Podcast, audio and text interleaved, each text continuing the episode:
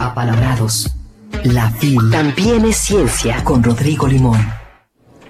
Pues ya estamos aquí con nuestro querido Rodrigo Limón para que nos hable de ciencia. Lo han escuchado en Catapulta y bueno. Así es. Así aunque es. Crea, aunque crea que nomás este vacilo, usando una palabra mentira, no, también estudio y leo.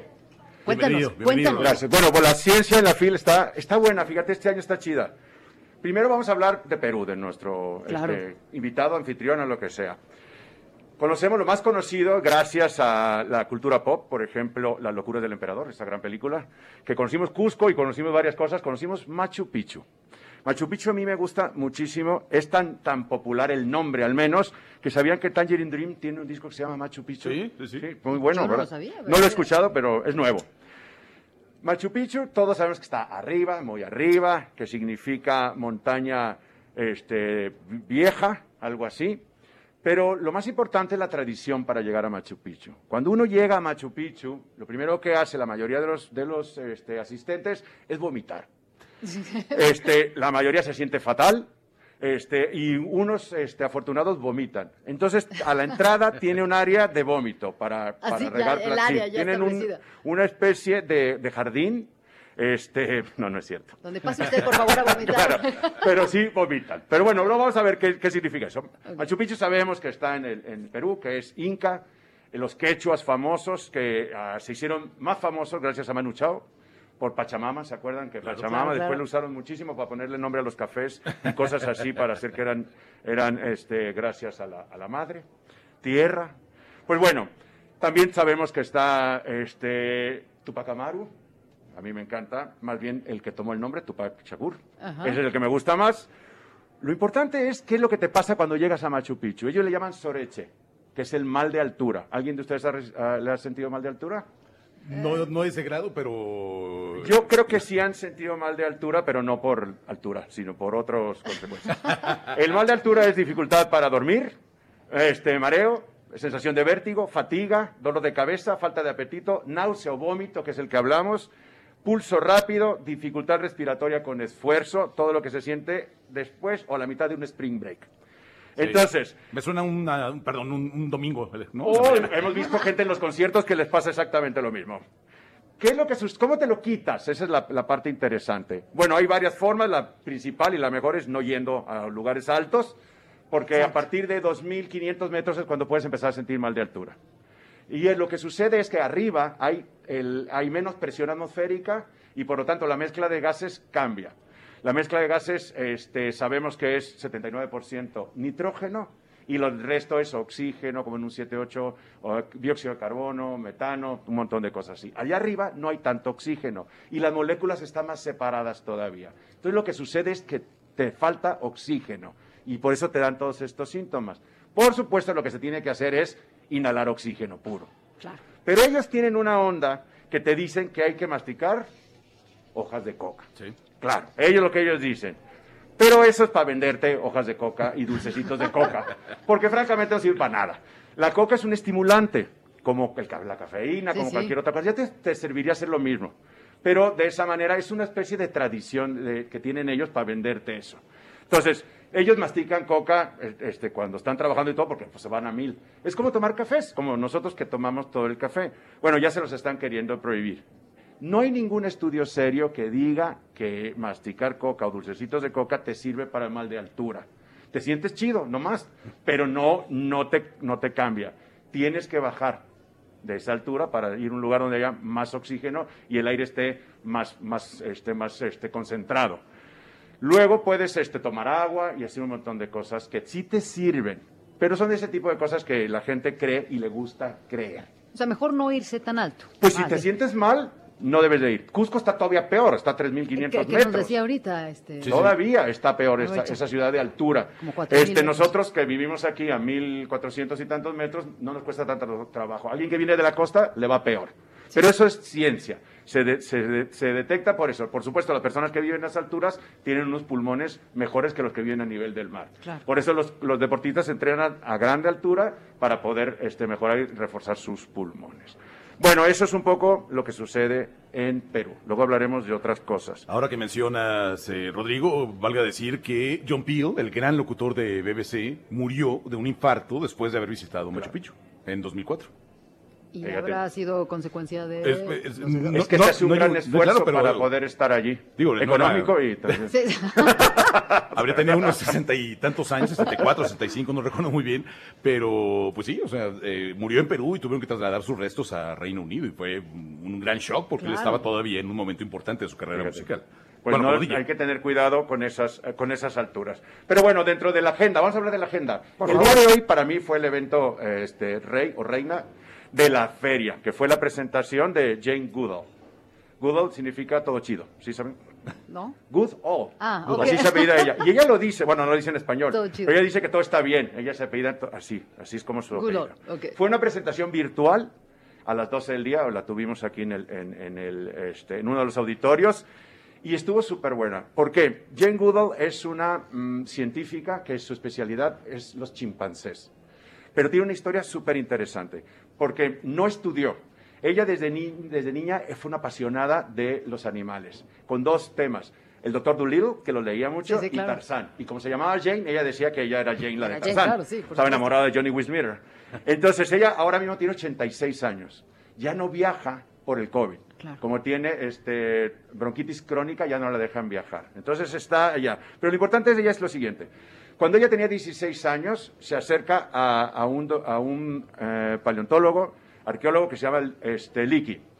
Y entonces le explica lo que ella hace y lo que le gustan los animales. Y siguió un poco la vida. Leakey decide hacer una investigación bien interesante. Él investigaba, porque su teoría era que, la- que los seres humanos veníamos de África. Entonces estaba estudiando los restos este, humanos de África. Pero esa era una forma para saber cómo era la estructura ósea de un, de, de un neandertal o de un homo habilis, pero no sabían cuáles eran las costumbres. Entonces lo que se le ocurre es estudiar a los primates para ver las costumbres en estado salvaje de un ancestro del ser humano. Y entonces conjunta a lo que se le llamó los ángeles de Leakey, que era este, Jane Goodall y era Diane Fossey, ¿se acuerdan la de la del gorilas en la niebla? Gorilas en la niebla, claro. sí. Y la otra, que nunca sabemos quién es la otra, The Other Girl. Este, cada una en, en diferente especialidad. Diane Fossey en, en los orangutanes, con Digit, ¿se acuerdan de Digit? Sí, sí. Jane, este, Jane Goodall con, este, con los chimpancés y la otra chica con los orangutanes. ¿Sí?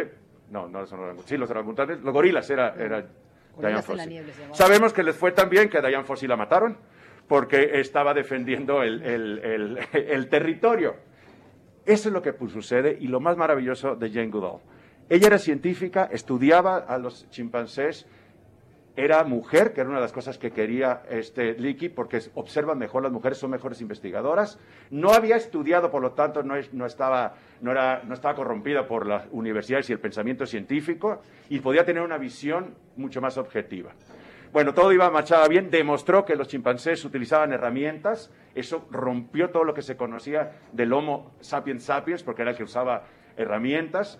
Bueno, al final, este, ella en uno de los vuelos se da cuenta que vivía en una burbuja.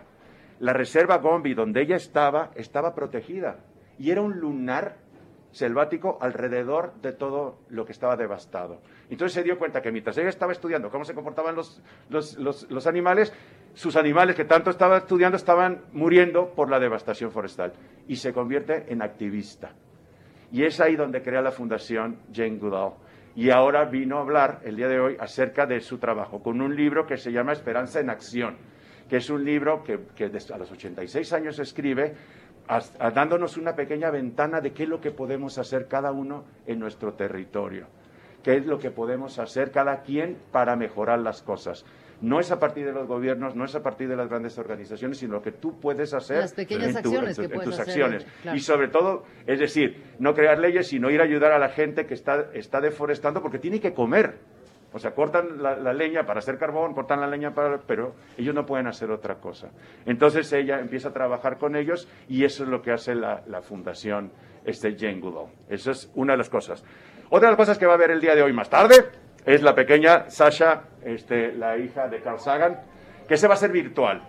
Ella escribe un libro que se llama Para pequeñas criaturas como nosotros. Para pequeñas criaturas como nosotros es una frase de Cosmos, ¿se acuerdan de Sí, Cosmos sí. de 1985? Que es, para pequeñas criaturas como nosotros, la inmensidad es soportable solo a través del amor. Muy bonita frase. Bueno, ella es hija de, de este, de este vato, de Carl, Ajá. y de, de Diane de Druyan, la segunda mujer con la que hace la serie de televisión Cosmos. Entonces, esta chica está aquí.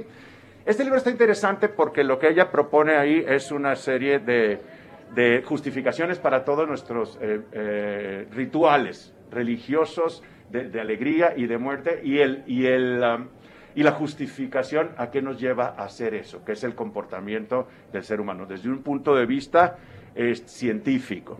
Está súper bueno ese libro este, y lo presenta hoy en ¿A un tema virtual.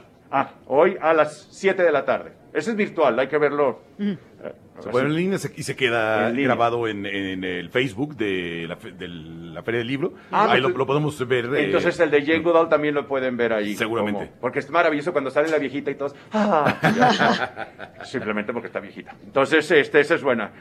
La otra que está es hoy a las 8 de la noche que se llama ¿Quién le teme, teme a la tabla periódica? Esperamos tres de asistentes allí. Este, y yo no voy a.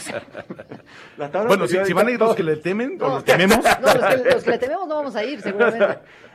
No, claro que es súper interesante la tabla periódica. Es una, es en, en la, en, la, en el Museo del Trompo, Juan Nepote, que seguramente lo conocen, hizo una tabla periódica maravillosa en tamaño natural, este, y quería ponerle este, los materiales. Algo como tiene, uno de estos millonariazos tiene una, no sé si Tesla, digo Tesla, este Musk, uno de sí. ellos. Sí, sí. Y tiene todos los materiales ahí.